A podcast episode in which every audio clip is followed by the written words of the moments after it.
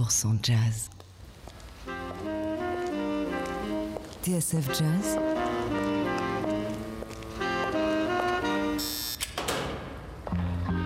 Dans les coulisses de la grande histoire du jazz.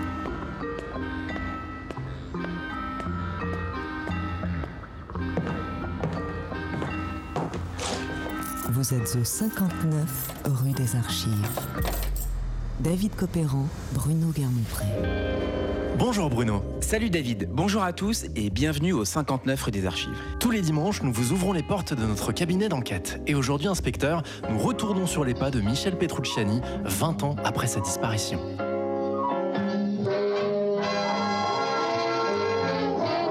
Today I look the TV and I see a show with Duke Ellington. And my heart is, you know, wow. Piano. La semaine dernière, nous avons suivi l'incroyable itinéraire du jeune gamin de Montélimar. Atteint d'ostéogenèse imparfaite, la maladie des os de verre, élevé à la dure dans une famille de musiciens, doué d'un don hors du commun pour le piano qui l'a fait monter sur scène dès l'âge de 13 ans, Michel Petrucciani a réalisé son rêve le jour où il s'est envolé pour la Californie. Là-bas, il a rencontré le saxophoniste Charles Lloyd qui pour lui a remonté son quartet. Un formidable voyage initiatique qui l'a emmené jusqu'au Japon en passant par le festival de Montreux en Suisse. Michel Petrucciani on piano. Nous sommes alors au début des années 80 et le monde découvre, stupéfait, ce pianiste d'à peine un mètre qui joue déjà comme un géant. Michel Petrucciani, c'est un Français. On peut l'applaudir dès demain pour une fois qu'il y a un très bon musicien français. C'est vrai, Mais Michel Petrucciani ne compte pas s'arrêter là. En 1983, nouveau départ. C'est New York. Je voulais être au cœur du truc, y prendre part, dit-il, et fouler la scène du Village Vanguard. Un rêve qui ne va pas tarder à se réaliser. Étagère numéro 8, boîte 4, dossier MP 1962, Michel Petrucciani, le piano en majuscule, épisode 2. Bienvenue au 59 rue des Archives. David Copéran, Bruno Guermont-Pré.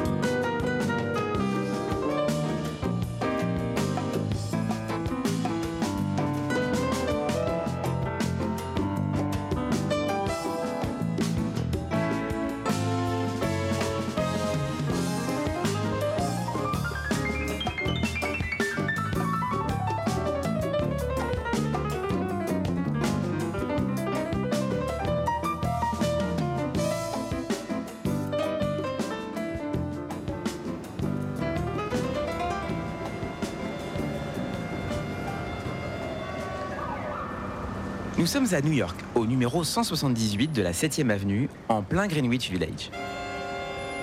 L'adresse est celle du fameux Village Vanguard. Bien sûr, la grosse pomme compte un certain nombre de clubs mythiques, mais celui-ci est peut-être le plus emblématique. Emblématique par sa longévité autant que par les musiciens qui s'y sont produits. À 22 ans, Michel Petrucciani le sait mieux que personne. Et ce n'est pas un hasard si le Village Vanguard va devenir le camp de base du pianiste. I wanted to be in the heart of the jazz. I wanted to set foot at the Village Vanguard and play at the Village Vanguard. Nous sommes alors le 16 mars 1984.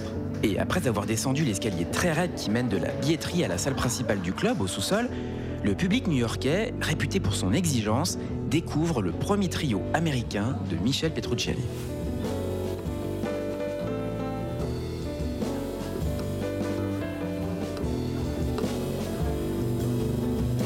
Ce trio de Michel Petrucciani, David, lui non plus ne doit rien au hasard.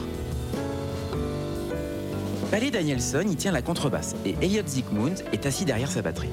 Danielson, un Suédois, a été le bassiste du quartet européen de Keith Jarrett entre 1974 et 1979. Quant à Zygmunt, il a été le batteur de Bill Evans quasiment au même moment. Michel Petrucciani l'a rencontré à son arrivée à New York, alors qu'il jouait au Blue Note. Je me souviens qu'il pleuvait des cordes et que j'étais avec mon frère. On n'arrivait pas à trouver de taxi pour rentrer et c'est Elliot qui gentiment nous a raccompagnés. On a bavardé, je lui ai demandé si, au cas où je montrais un trio, ça l'intéresserait d'en faire partie. Il a dit oui et il m'a donné sa carte. Des accompagnateurs de Keith Jarrett et Bill Evans, deux idoles du jeune Michel Petrucciani. Et oui David, et c'est comme un symbole que le pianiste a choisi ce trio pour se lancer à la conquête de New York. Un trio qui va devenir sa formation régulière pour les cinq années qui suivent. Mais c'est pourtant en solo que Michel Petrucciani a fait ses premiers pas dans la capitale du jazz, quelques mois auparavant. C'est George Wynne, son agent pour les États-Unis, qui l'a invité à enregistrer son premier album américain en juin 1983.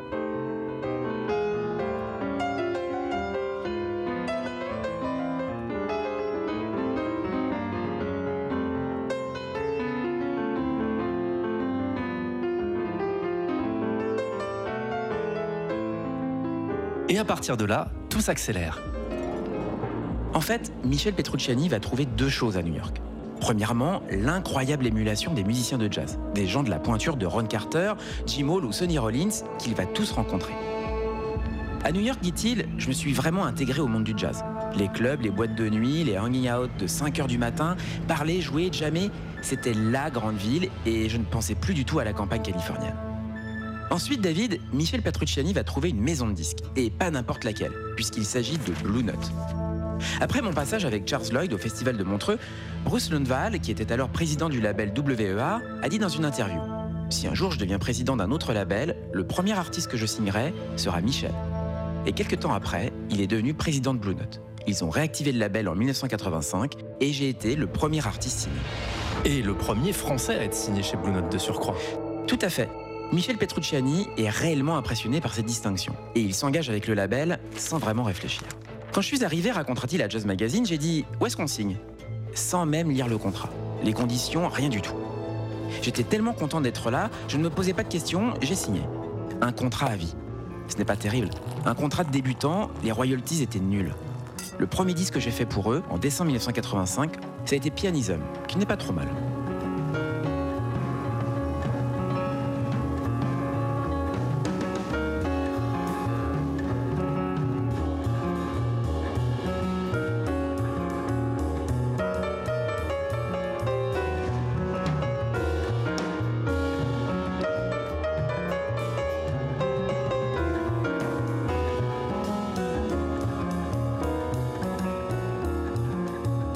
Pianism est enregistré avec Palais Danielson et Elliot Zygmunt, le fameux trio du Village Vanguard. Et il témoigne d'une entente parfaite.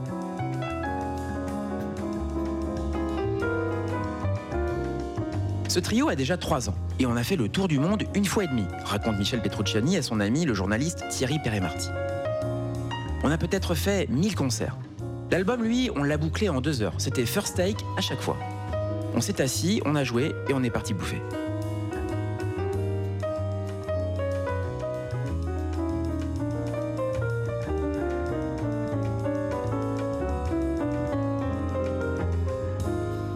Malgré cet enregistrement expéditif, Pianism marque un tournant décisif dans la carrière de Petrucciani. Le fait de travailler avec Blue Note me donne une plus grande envergure, dit-il. Je cherche toujours à aller plus haut, sinon je ne ferais pas ce métier. Et j'ai gravi un échelon plus sur le plan professionnel que sur le plan artistique. Et des échelons, Michel Petrucciani va en gravir de plus en plus. En fait, le pianiste déteste la routine. Il refuse de rejouer les mêmes phrases et ressasser les mêmes clichés. Chaque aventure musicale doit lui apporter son lot de nouveautés. Et ça tombe bien car le deuxième album qu'il va enregistrer pour Blue Note va bientôt le prouver.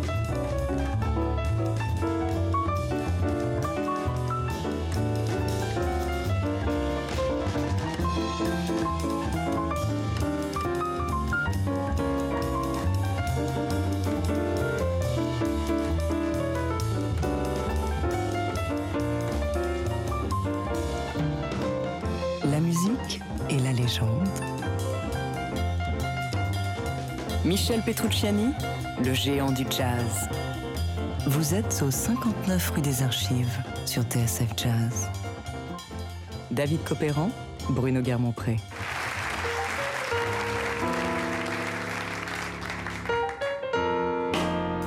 Michel Petrucciani, le piano en majuscule, épisode 2, cette semaine dans 59 rue des Archives.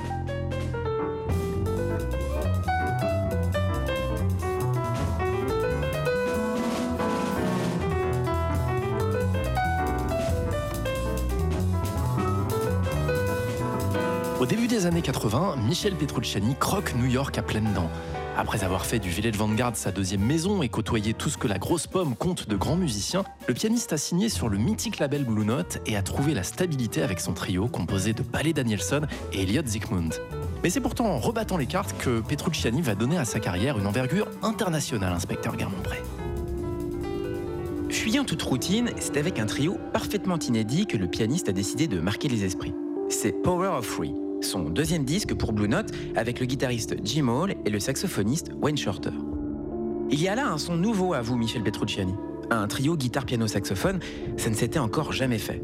Je considère Wayne Shorter comme l'un des plus grands compositeurs du XXe siècle. Et je trouve très flatteur qu'il soit dans un de mes disques. Jim, j'ai adoré travailler avec lui. Ce disque reste pour moi une pièce de collection et une rencontre exceptionnelle.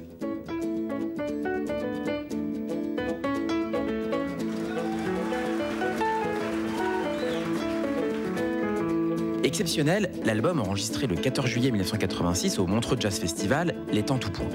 Michel Petrucciani s'y révèle confondant de virtuosité. À la fois à l'écoute de ses accompagnateurs, le pianiste s'y montre libre, sensible et terriblement joueur.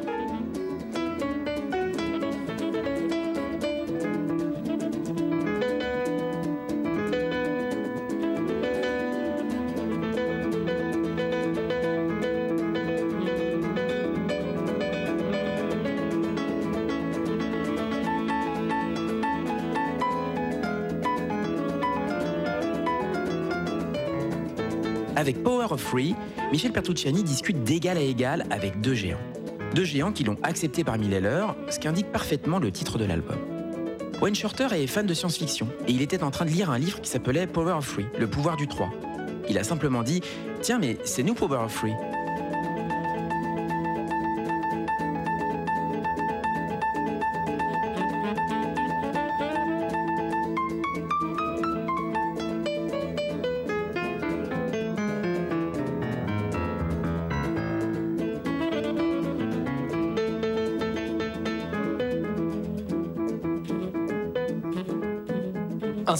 La vie de Michel Petrucciani a bien changé à ce moment-là.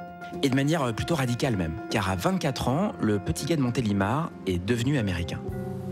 Il vit désormais à Brooklyn, fréquente assidûment les clubs de Manhattan et les villages Vanguard est devenu sa seconde maison. Surtout, il est l'un des artistes phares de Blue Note, et son inspiration puise à la source des grands maîtres américains du jazz. C'est d'ailleurs en pensant à Super Trio, un album enregistré par McCoy Tyner en avril 1977, que le pianiste réalise Michel Plays Petrucciani. Le principe Deux trios différents et une section rythmique par face. Sur un répertoire exclusivement personnel, Michel Petrucciani fait donc appel à la paire Gary Peacock, Roy Hens d'une part et à l'association Eddie Gomez, Al Foster de l'autre. Un casting de luxe et j'imagine que cela sonne très américain. On ne peut rien vous cacher, David. Avec ce disque, Michel Petrucciani atteint une sorte de classicisme à l'américaine, comme en témoigne Mr. Kaji, enregistré avec le contrebassiste Gary Peacock et le batteur Roy Hens.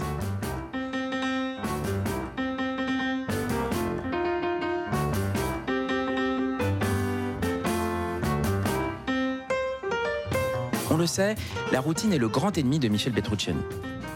Et puis, si la reconnaissance du métier est là, le succès en termes de vente, lui, est relatif. Le pianiste veut désormais parler à plus de monde, mettre en avant sa faconde mélodique au service de chansons plus lisibles, plus accessibles. Et facile selon les mauvais esprits. Oui, et c'est un mot qui va revenir souvent à la sortie de Music, l'album que réalise le pianiste en 1988. Mais Michel Petrucciani n'en a cure. Depuis quelque temps, il a en tête des idées très précises, comme il le confie à l'époque à Thierry Perret-Marty pour le magazine Jazzot. C'est un disque produit au niveau des intervenants et du mixage. On y trouve des synthés, des percussions, des basses électriques, etc. J'y pensais déjà il y a très longtemps, mais je n'étais pas encore prêt pour le réaliser. Ce qui m'a décidé, c'est ma rencontre avec Adam Holzman. Adam Holzman, le claviériste de Tutu, l'album de Miles Davis? Lui-même, mon cher David. On rappelle que Tutu est sorti fin 1986 et c'est précisément lors d'une première partie d'un concert de Miles en Pologne que Michel Petrucciani a rencontré Adam Holtzman.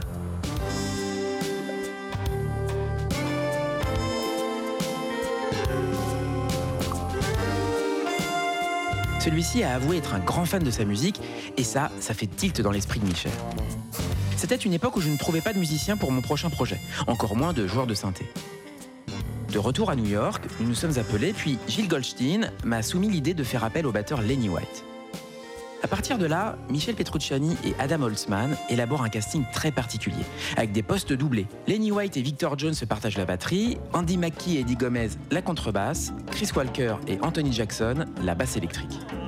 On trouve aussi Frank Colon aux percussions, Joey Lovano au saxophone ténor, ainsi que la pianiste brésilienne Tania Maria, qui elle s'occupe des arrangements de percussion.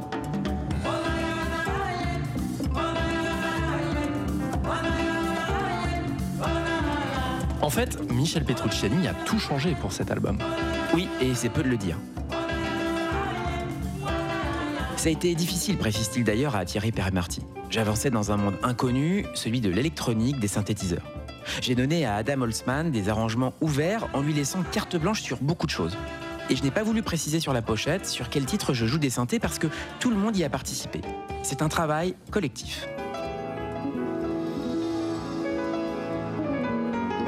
Et une petite révolution.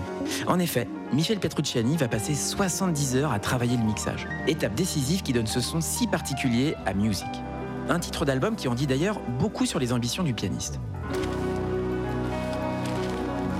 J'ai choisi ce titre pour dire qu'il s'agit avant tout de musique et pas d'un style précis. Ce n'est pas un disque de jazz, ni de funk, de disco ou brésilien. C'est un disque diversifié parce que mes influences sont diverses. J'écoute Stevie Wonder, du bop, de la musique brésilienne. En fait, j'essaye de me détacher du jazz, poursuit le pianiste. Surtout du bebop, qui me paraît fini. Ça n'existe plus. Ça ne m'intéresse pas d'être un deuxième Wynton Marsalis, d'être un jeune vieux.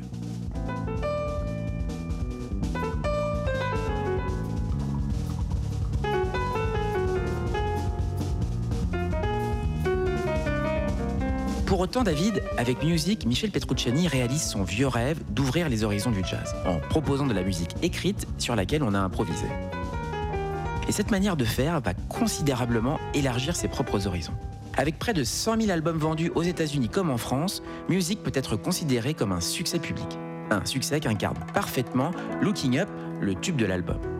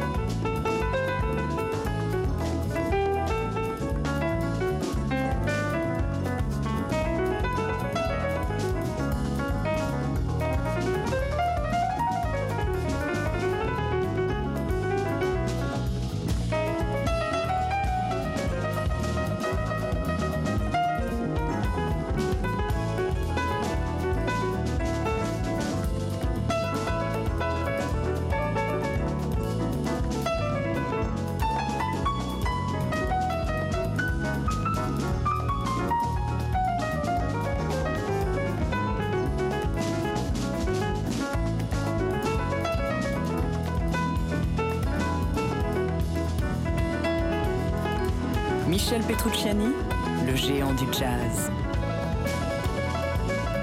L'histoire du jazz se raconte dans 59 rue des Archives.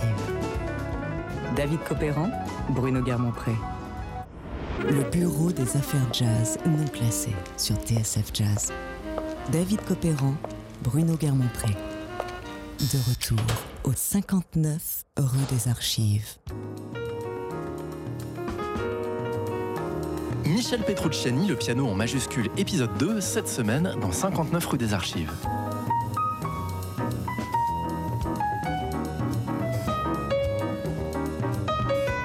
Grâce à l'album Music paru chez Blue Note, Michel Petrucciani a touché du doigt son rêve américain. De plus en plus populaire, il anime régulièrement les clubs new-yorkais avec ou sans son trio et mène la jazz life qu'il a toujours désirée. Mais le début des années 90 sonne l'heure du retour en France, inspecteur Guermont-Pré. Et un nouveau chapitre va s'ouvrir pour notre héros. Nous sommes à New York le 21 décembre 1992. Ce soir-là, Michel Petrucciani se marie pour la troisième fois.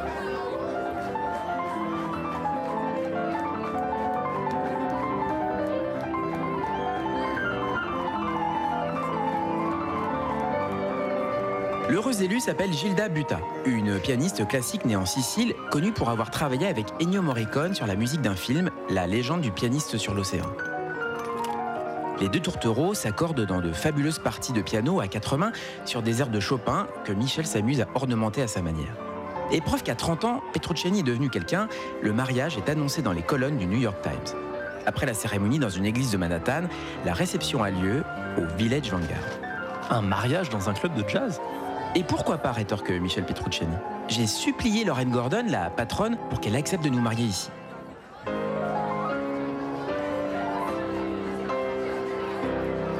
Les batteurs Jack de Jonette et Roy Haynes, le bassiste Dave Holland, le guitariste John Scofield et le saxophoniste Joey Lovano figurent parmi la liste des invités. Quant à la mariée, on apprend qu'elle portera la copie d'une robe de Rita Hayworth dans le film Gilda de Charles Vidor. C'est chic. Oui, mais voilà, ce mariage entre Gilda Buta et Michel Petrucciani, il va faire long feu. Trois mois plus tard, c'est la fin de l'idylle. Michel se réfugie alors dans les bras de Marie-Laure Roperche, sa seconde épouse, la mère de son fils Alexandre. En fait, à ce moment-là, la vie de notre héros est compliquée, chaotique même. Effectivement, David. On le sait, Michel Petrucciani brûle la vie par les deux bouts. Et pour lui, New York est le terrain de jeu idéal. Drogue, alcool et virée nocturne, voilà le régime quotidien auquel s'astreint le pianiste. Il voulait avoir cinq femmes en même temps et gagner un million de dollars chaque soir, racontera Marianne Topper, l'agent qui l'a accompagné dans son ascension new-yorkaise. À l'époque, il n'est pas rare que Michel Petrucciani déboule dans un club et fasse le ménage devant lui en criant Laissez-moi passer, bande d'enculés, avant de s'installer au piano.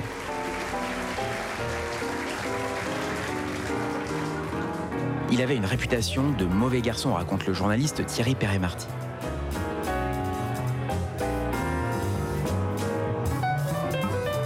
Avec Michel, on faisait la tournée des Grands Ducs. On commençait par le Blue Note, puis le Vanguard ou le Fat Tuesdays, et on finissait en général au Bradley's, dans des conditions folkloriques, parce que les nuits étaient assez arrosées.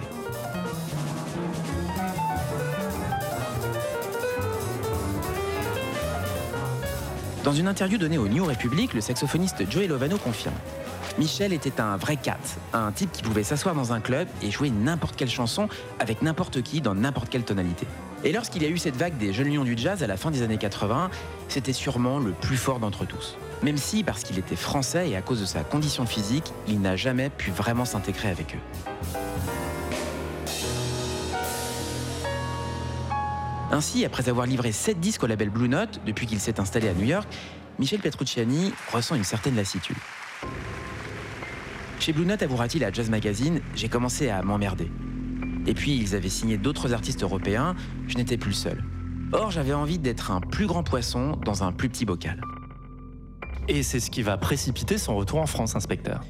Deux mois avant son mariage raté avec la pianiste Gilda Buta, Michel Petrucciani a signé un contrat d'enregistrement avec deux Français, Yves Chamberlain et Francis Dreyfus, qui viennent de monter un nouveau label dédié au jazz, Dreyfus Jazz Line. Auprès d'eux, le pianiste recherche un second souffle et entend renouveler sa garde rapprochée. Mais ce ne sera pas sans mal. En 1993, on l'a dit, Petrucciani a littéralement le cul entre deux chaises. Sur le plan affectif, entre Gilda Buta et Marie-Laure Roperche, Sur le plan contractuel entre Dreyfus et Blue Note, sur le plan professionnel puisqu'il se sépare de son manager Eric Kressman, sur le plan musical où il se cherche un nouveau trio, et enfin sur le plan géographique entre New York et la France. Une situation qui va le faire dévisser. À Lorient, où il est attendu pour un concert, le pianiste se laisse volontairement tomber d'un escalier de son hôtel. Il s'en sort miraculeusement sans une égratignure. Un peu plus tard, en juillet 93, il appelle son agent Bernard Yvain au secours. Marie-Laure Roperge, qui lui avait donné une seconde chance, vient de le laisser tomber. Les deux hommes s'embarquent alors avec Alexandre, son fils, pour un road trip dans le sud de la France, jusqu'à ce que le pianiste se trouve un nouvel appartement à Paris. Pendant ce temps-là, inspecteur, Francis Dreyfus s'active en coulisses et il y a du boulot. Sa mission Dénoncer le contrat liant Michel Petrucciani à Blue Note aux États-Unis. Récupérer de l'argent et remettre à plat ses finances. Francis a dit à Blue Note qu'on ne pouvait pas faire signer un contrat à vie à un gamin de 23 ans, que je ne savais pas ce que je faisais, dira le pianiste. J'ai eu un gros chèque, j'ai remboursé mes dettes et j'ai commencé à mieux gérer mon argent.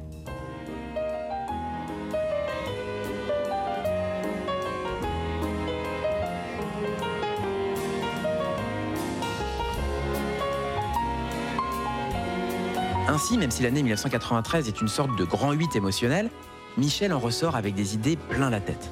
De sa période Blue Note, il est redevable d'une notoriété internationale et d'un certain crédit auprès du public. Mais il veut tourner le dos aux sonorités synthétiques de ses derniers albums. À Thierry Perret-Marty de Jazzot, il confie son envie d'un disque avec un quatuor à cordes qui serait produit par Marcus Miller.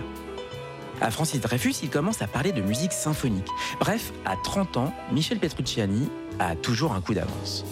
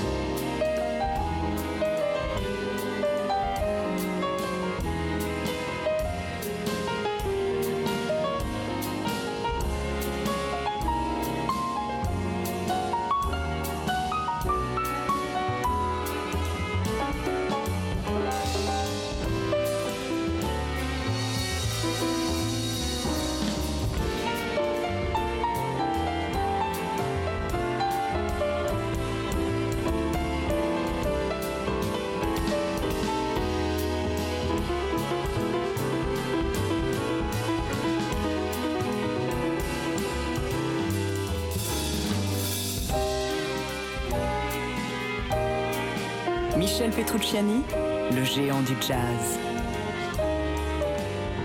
Vous êtes au 59 rue des Archives sur TSF Jazz. David Copéran, Bruno Guermont-Pré. 1993 sonne l'heure du retour en France pour Michel Petrucciani. Un retour mouvementé après une décennie de rêve américain ponctué par sept disques Blue Note et un statut de star indiscuté. Mais Michel Petrucciani l'a dit, en revenant en France, il voudrait être un gros poisson dans un plus petit bocal.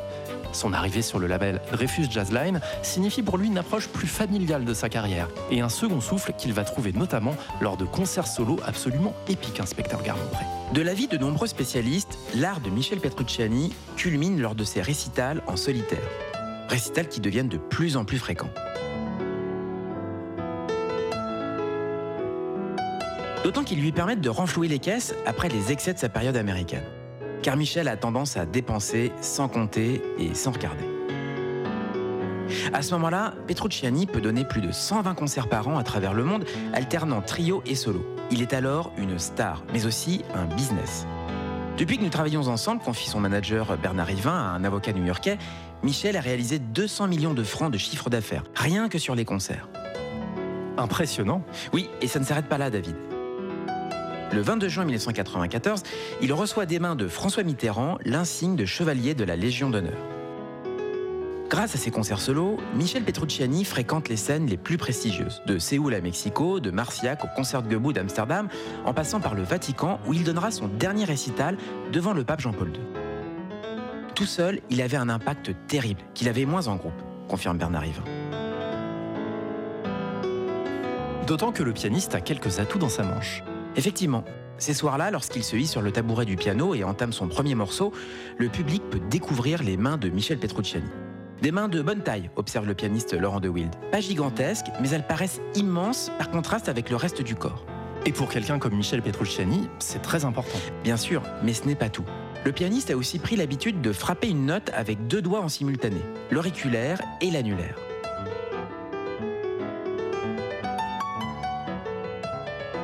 Il avait une vraie force dans les mains et dans les doigts, remarque Bernard Rivin, ce qui explique son attaque. Et il était très souple. Il pouvait plier le poignet de sorte à ce que les doigts de sa main gauche glissent sous le bracelet de sa montre. Étonnant. Mais il y a mieux. Prenez par exemple les images du concert solo au Festival de Marciac en 1996. Et vous constaterez que Michel Petrucciani est avant tout un pianiste du ventre. C'est-à-dire? Eh bien, regardez.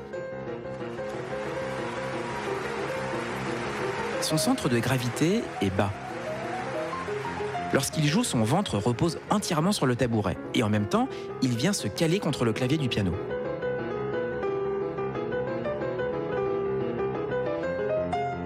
Lorsqu'il veut atteindre les touches les plus graves, il est obligé de basculer comme un pendule.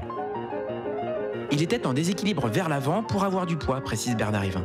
Un poids qui venait peser sur chaque note.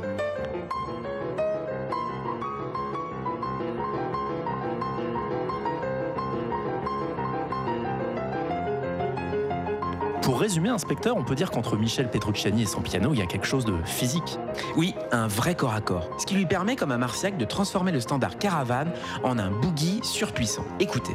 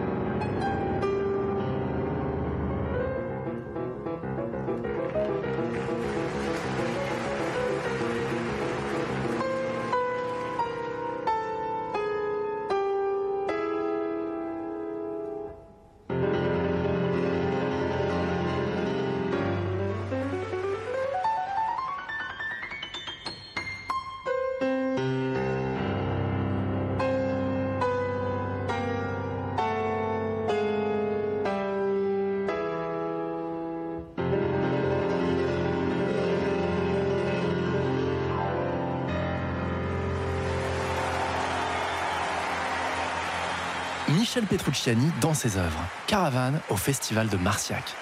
Inspecteur Guermont-Pré, ça a l'air facile comme ça, mais en coulisses, on sait que pour Petrucciani, ses concerts en solo étaient de véritables combats. Pour jouer du piano, Michel devait se faire mal, se souvient Bernard Hivin. Le Steinway pendant deux heures, c'était une montagne. Il sortait de là complètement trempé. Sa technique pour tenir, c'était de ne pas répéter avant le jour du concert. Aucun travail parce que sinon, c'était trop, ça lui faisait mal. Un jour, poursuit Bernard Hivin, je lui ai demandé Michel, ça fait mal comment? Il m'a répondu Si un jour tu te pètes des côtes, tu penseras à moi. Good evening, ladies and gentlemen. Please welcome Michel Petrucciani.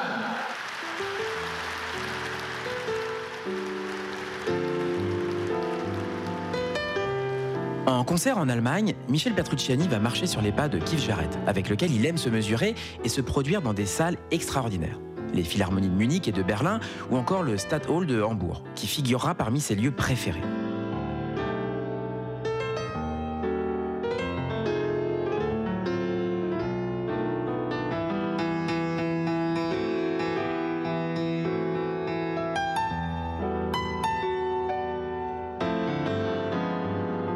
Comme Jarrett, Petrucciani se livre alors à de longues improvisations ininterrompues, enchaînant plusieurs mouvements successifs, se laissant porter d'un thème à un autre au gré de son inspiration, ponctuant son discours par des airs qu'il affectionne, standards aux compositions personnelles, et ce, sans jamais s'arrêter.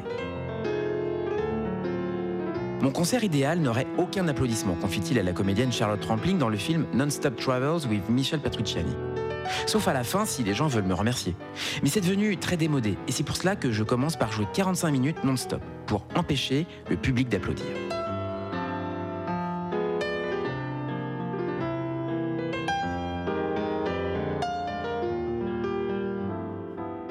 Heureusement, ces récitals en solo, David, ils vont être immortalisés.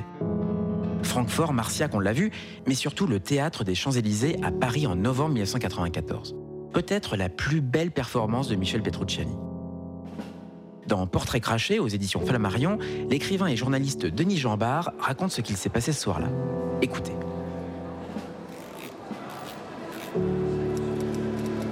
La salle est singulière.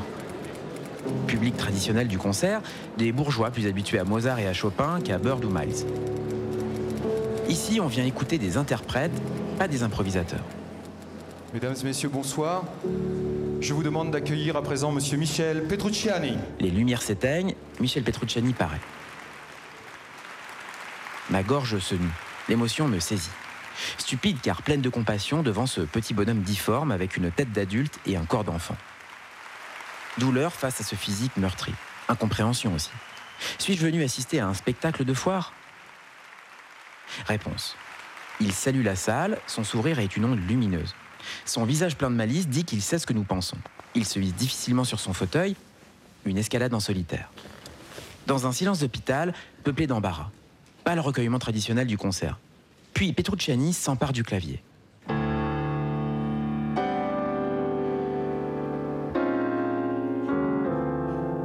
Ce nain devient un géant.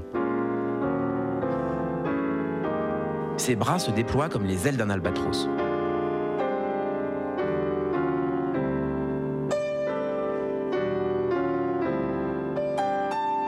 Ses doigts, un son de cristal à nul autre pareil.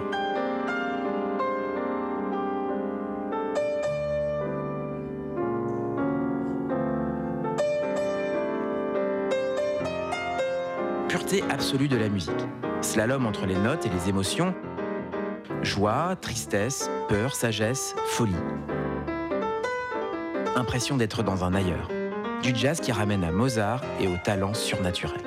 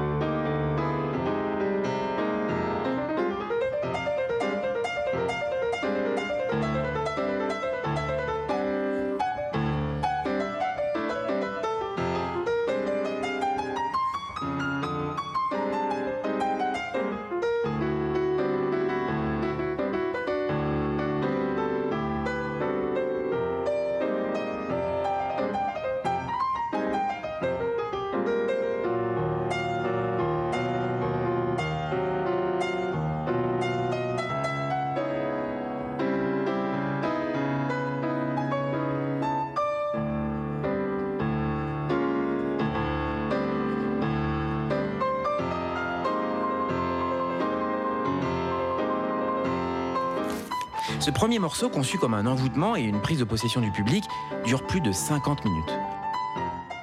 La salle frémit et bascule, incapable de résister à cette fascinante improvisation qui repousse toutes les limites, aussi bien de la technique que des sentiments.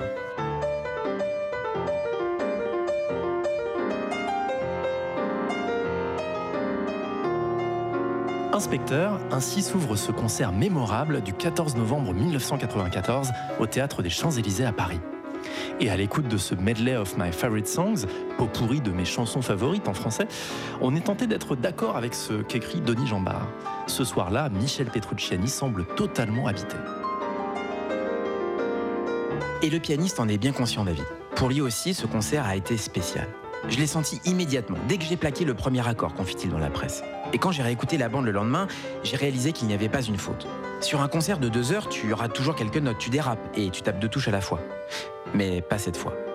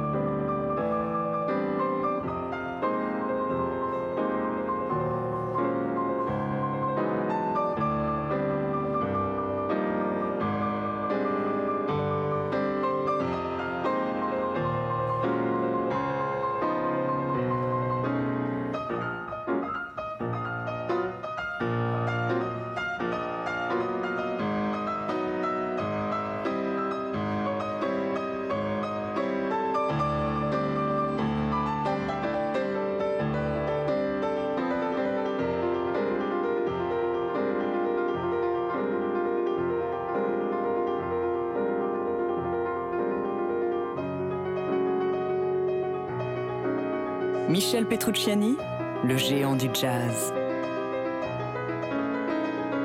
Vous êtes au 59 rue des Archives sur TSF Jazz. David Copéran, Bruno Guermont-Pré. Le bureau des affaires jazz non classées sur TSF Jazz. David Copéran, Bruno Guermont-Pré.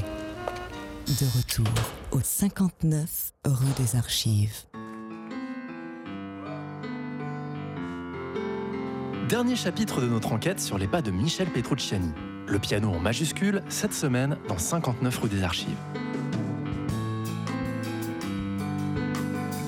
Au milieu des années 90, Michel Petrucciani est au sommet de son art. On l'a vu, ses performances en solo mettent tout le monde d'accord, mais ce n'est pas tout.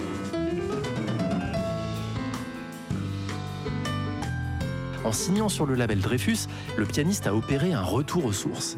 Acoustique, lyrique, généreux, spectaculaire, Petrucciani va tout donner jusqu'à son dernier souffle, inspecteur Garmont-Pré. Le premier disque que le pianiste enregistre pour Dreyfus s'appelle Marvelous, un disque où il se fait accompagner par Dave Holland à la basse et Tony Williams à la batterie, rejoint par un quatuor à cordes. Ce fameux disque qu'il voulait faire produire par Marcus Miller? Exactement. Sauf qu'artistiquement, Marvelous est un semi-échec, ou alors un demi-succès. En réalité, Michel Petrucciani n'est satisfait ni des arrangements, ni de la performance du quartet.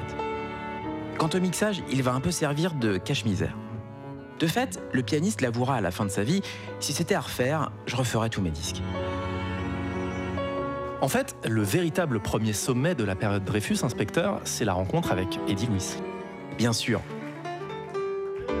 nous sommes en 1994 et cette année-là, Michel Petrucciani retrouve l'organiste pour une série de trois concerts au Petit Journal Montparnasse à Paris. Monument de l'orgamonde, Eddie Louis est aussi un vieux complice de Michel. À 54 ans, c'est un ermite, un loup solitaire qui vit reclus à la campagne et ne veut plus entendre parler de showbiz ni de maison de disques. Pourtant, Eddie Louis va finir par accepter l'invitation. Oui, Michel Petrucciani est allé le chercher chez lui et pendant 10 jours, lui et Eddie ont joué aux cartes plutôt que de parler musique. C'est en tout cas ce qu'il raconte aux 20h de France 2. Tout le monde s'inquiétait, disait mais vous répétez pas et on disait si si on répète.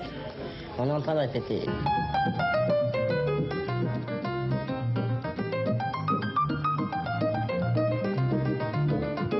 Ainsi, Voilà comment Petrucciani et Louis se retrouvent face à face pour une série de concerts intimistes en duo du 14 au 16 juin 1994 au Petit Journal Montparnasse. Sur le mode de la Blowing Session, les deux complices s'accordent sur un panaché de standards et de compositions originales, de l'un ou de l'autre. Des morceaux qui vont servir de prétexte à des joutes absolument incroyables.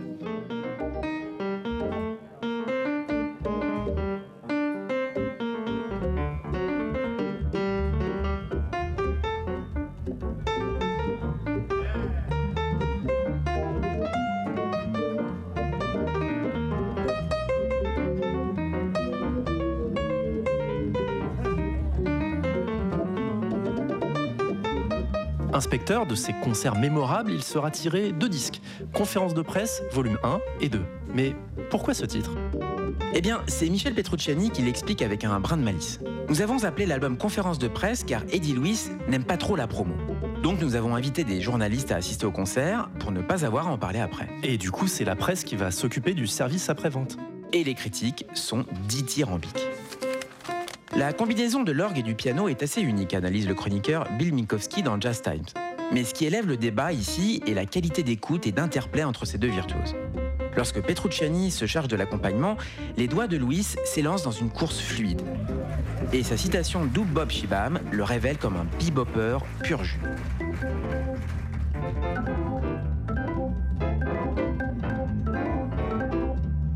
Et lorsqu'Eddie travaille à la pédale des basses, il pave la voix pour la main droite de Michel, influencé par Bud Powell.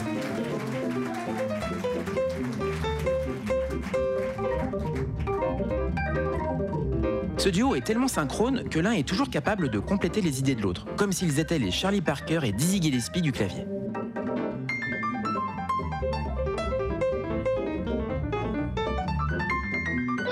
Le public invité à l'enregistrement a vite compris qu'il avait assisté à un moment rare. Une rencontre touchante entre deux hommes complices dans la musique et dans la vie, pour qui le plaisir d'un bel accord est égal à celui d'un grand éclat de rire. Tu t'es amusé, toi? Pourquoi? Ah bon? Tant mieux, hein Et toi? Bon.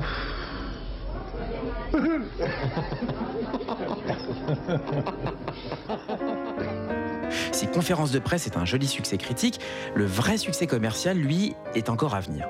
Et c'est en 1995 que Michel Petrucciani va décrocher la timbale, grâce à sa rencontre avec le violoniste Stéphane Grappelli.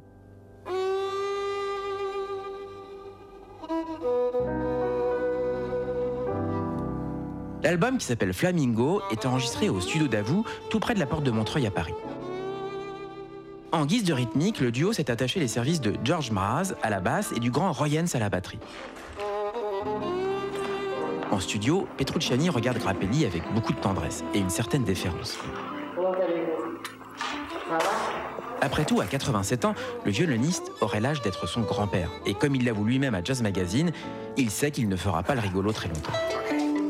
Assis devant le micro, son étui de violon posé à côté de lui, Grappelli fait figure de monument. C'est une belle parole. Dans le film Non-Stop Travels with Michel Petrucciani, on voit comment le pianiste et le violoniste ne se lâchent pas du regard. Et juste avant d'entamer Flamingo, le thème titre de l'album, c'est Stéphane Grappelli qui s'assoit au piano, le temps de montrer à Michel les bons accords.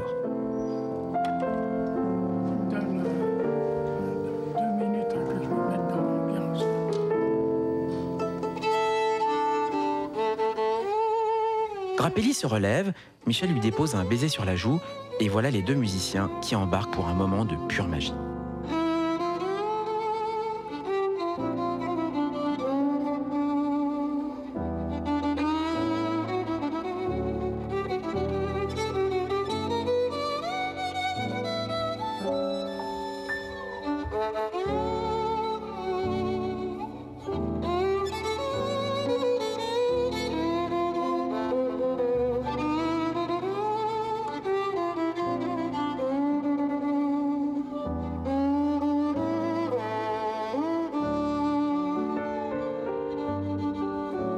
Flamingo, Michel Petrucciani obtient son premier disque d'or. Un succès qui confirme son statut de star du jazz français, et même de star tout court. Petrucciani goûte alors de plus en plus aux joies du showbiz, aux paillettes et aux plateaux de télévision. Il partage maintenant sa vie entre Paris et un appartement new-yorkais qui donne sur Gramercy Park.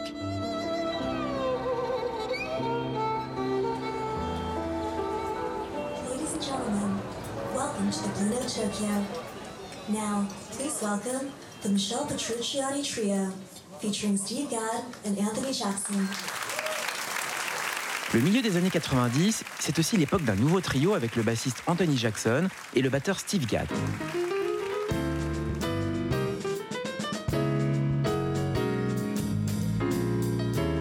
Plus qu'un groupe, une bande de potes, confie le manager Bernard Yvain.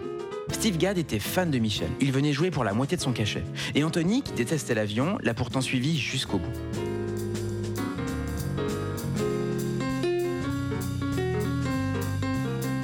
Trois ans, le trio sillonne le monde. Les concerts de Stuttgart et surtout du Blue Note de Tokyo en 1997 sont enregistrés, qui témoignent de la formidable énergie déployée par le groupe et des compositions de Michel toujours plus lumineuses, comme Cantabile, un tube en puissance.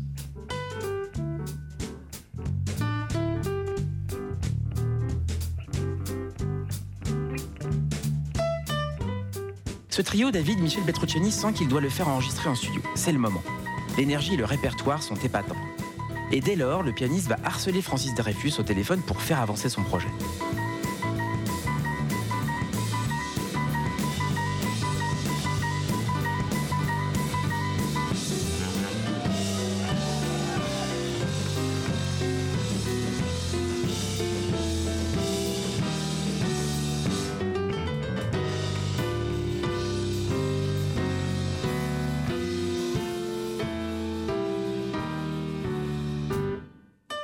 Projet qui ne verra jamais le jour, inspecteur. Sans cesse repoussée, cette séance en studio devient un sujet de friction entre le pianiste et son producteur. Il faut dire qu'à ce moment-là, Michel Petrucciani court déjà plusieurs lièvres à la fois, et il est à la limite du surmenage. Outre la centaine de concerts chaque année, il y a ce projet d'école de musique auquel il tient par-dessus tout. Pour cela, il veut acheter l'abbaye de Pont-le-Voix, à quelques kilomètres d'Amboise et de Chenonceau, sur les rives de la Loire. Ce projet d'école lui pompait énormément d'énergie, confirme son manager Bernard Yvain. Il fallait chercher des subventions, faire du lobbying auprès des ministères. Un vrai boulot à plein temps. Et puis, il y a la vie privée et une santé de plus en plus fragile. Selon toute vraisemblance, à ce moment-là, Michel Petrucciani commence à perdre pied. C'est ce que ressent le journaliste Thierry Perret-Marty qui assiste à l'enregistrement de l'album Boss Worlds à New York en août 97. Un disque enregistré avec des cuivres et les arrangements du tromboniste Bob Brookmeyer.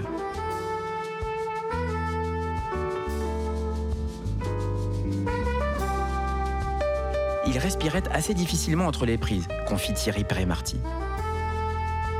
Il avait une guérisseuse chinoise qui venait lui faire de l'acupuncture. Il disparaissait alors pendant une demi-heure avant de revenir au piano. J'ai senti qu'il était en mauvaise santé, il y avait un problème. Et ça ne va pas franchement s'améliorer. Non. En 1997, Michel Petrucciani continue à travailler comme un forçat, en solo, en trio ou en sextet. Et si Francis Dreyfus n'arrive toujours pas à lui organiser la session dont il rêve avec son trio, un nouveau projet lui trotte sérieusement dans la tête. Celui de jouer avec un orchestre symphonique. Un orchestre symphonique Oui, et Michel Petrucciani s'y colle très sérieusement. À terme, son ambition est d'arranger lui-même ses partitions pour orchestre. Mais en attendant, son agent Bernard Yvain contacte Michel Legrand, qui lui recommande un arrangeur suédois qui se mette immédiatement au travail. Des orchestrations sont écrites à partir d'anciennes compositions de Michel, notamment la trilogie In Blois et un premier concert a lieu avec l'Orchestre Philharmonique de La Haye aux Pays-Bas en septembre 1997.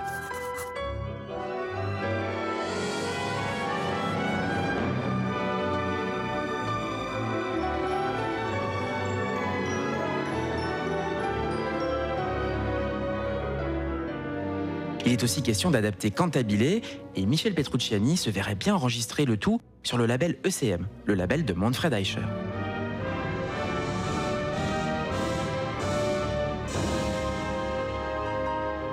Sauf que ce rêve, David, le pianiste n'aura pas le temps de le réaliser.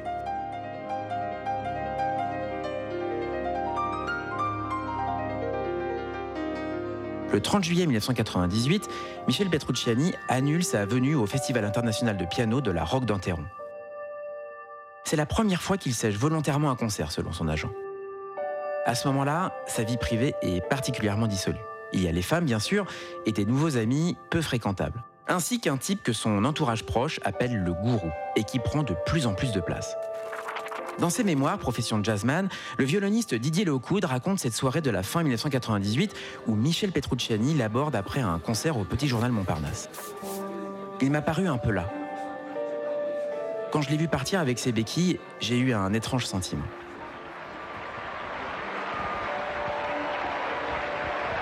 Le 19 décembre, Michel Petrucciani fait l'une de ses dernières apparitions sur scène, au Vatican, où il se produit devant le pape Jean-Paul II. Ce soir-là, le concert est retransmis en direct par la télévision italienne. Le pape avait les larmes aux yeux et la raille filmait ça en gros plan, se souvient Bernard Hivin.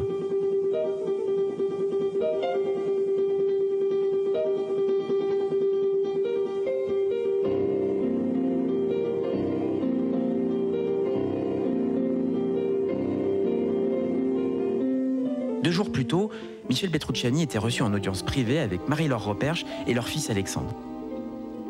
J'ai vu deux personnes qui ont demandé à Michel de se relever parce qu'il s'inclinait devant eux.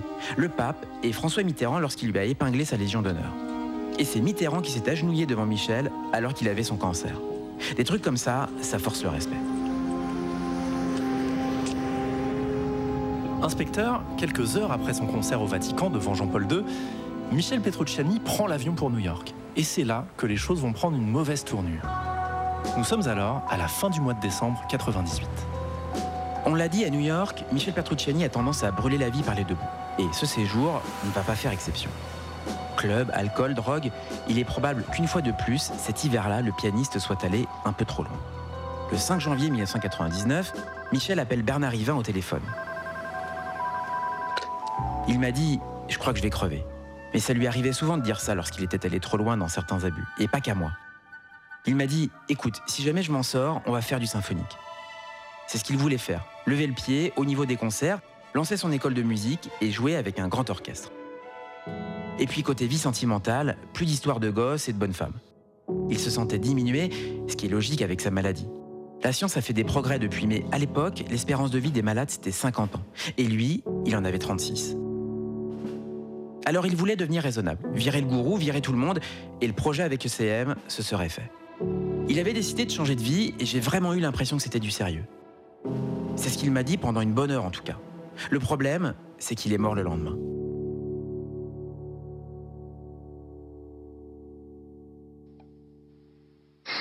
Le 6 janvier 1999, Michel Petrucciani s'éteint des suites d'une infection pulmonaire au Beth Israel Hospital. Le pianiste avait 36 ans. Bonsoir, voici les titres de ce journal. Le pianiste de jazz Michel Petrucciani est décédé à l'âge de 36 ans à New York. Sa virtuosité, sa volonté lui avaient fait oublier son grave handicap. 20 ans après sa mort, son ami Thierry Perret-Marty, qui avait passé le réveillon avec Michel Petrucciani quelques jours plus tôt, déplore un énorme gâchis. C'était un gars qui avait énormément de goût. Il avait un côté très lyrique, très italien, très chanté.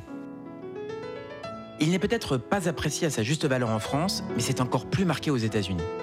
Il était à la hauteur de tous les grands jazzmen, et ça, on a encore du mal à le réaliser aujourd'hui. Il entendait tout, il aurait fait des choses extraordinaires.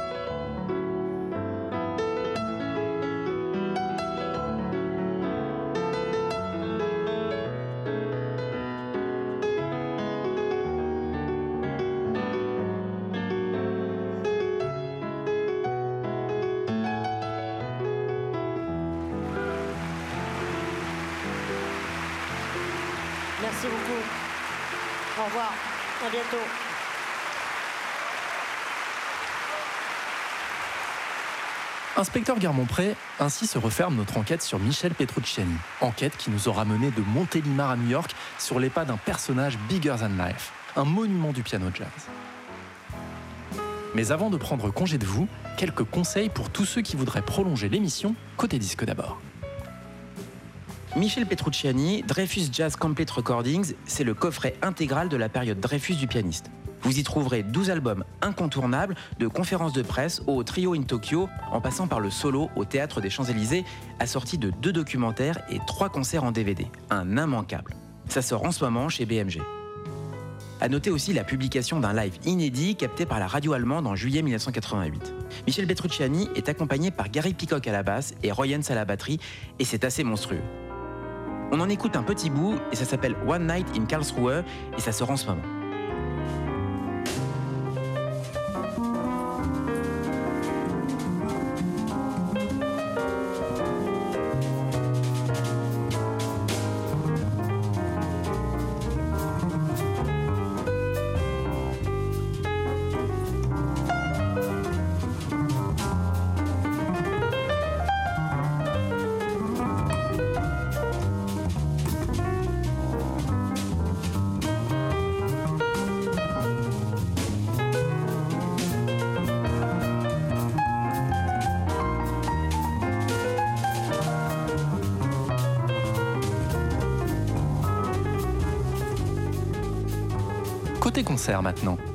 On vous rappelle la date du 9 février et ce concert hommage à la scène musicale près de Paris organisé par l'Académie du Jazz avec Aldo Romano, Lenny White, Joey Lovano, Philippe Petrucciani et beaucoup d'autres. Merci inspecteur. 59 rue des Archives, Michel Petrucciani, le piano en majuscule, épisode 2, une émission réalisée par Eric Holstein avec le précieux concours de Kevin Langlois. Un immense merci à Thierry Perret-Marty et Bernard Yvain qui nous ont consacré leur temps et ouvert leurs archives personnelles. Retrouvez-nous en podcast sur le www.tsfjazz.com et sur l'iTunes Store d'Apple. Toutes vos réactions et vos questions à l'adresse tsf.tsfjazz.com et sur Twitter, hashtag 59 rue des Archives. N'oubliez pas d'éteindre la lumière en partant et surtout, gardez les oreilles grandes ouvertes. Salut Bruno. Salut David.